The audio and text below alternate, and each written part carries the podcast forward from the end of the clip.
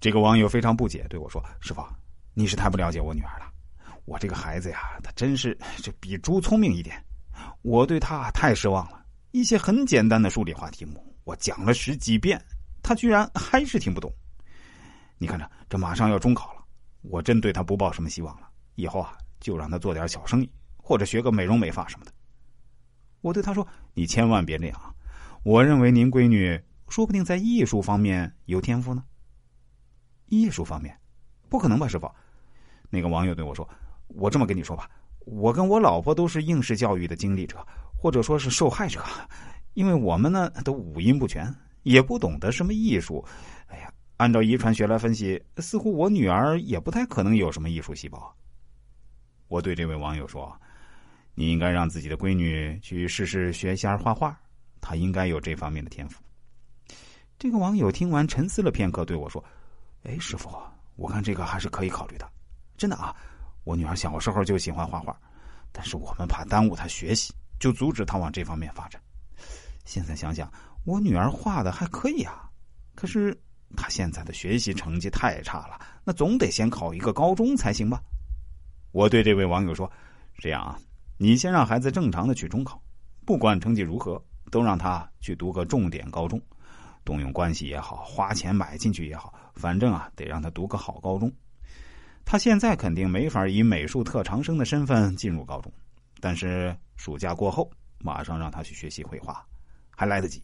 将来让他以文科生的身份参加高考，这样物理和化学就不要管了，数学差点也无大碍。这位网友听完后非常激动的说：“师傅，你这招真的太妙了！我以前被自己的思维框架限制了，就没有往这方面想。我自己读书的时候是数理化，参加各种奥赛，拿奖拿到手软的，所以我就一直想让女儿也走我的老路。但她确实没有这方面的天赋。不过我女儿的语文和英语还都行，如果绘画能够学好，将来还是一样可以考个好大学的。”我对这位网友说：“是啊，那就按照这个方案去实施吧，相信我，可以的，绝对不会后悔。我也不可能去坑害自己的顾客嘛。”三年后，这个网友对我说：“幸亏当初啊找师傅给我闺女算了一下，非常感谢师傅。我女儿啊已经被清华美院录取了。当年师傅跟我说我女儿会比我更优秀，那我是打死都不肯相信的。”没想到他还真有绘画天赋，居然考上了清华，那可是我自己少年时的一个梦想啊！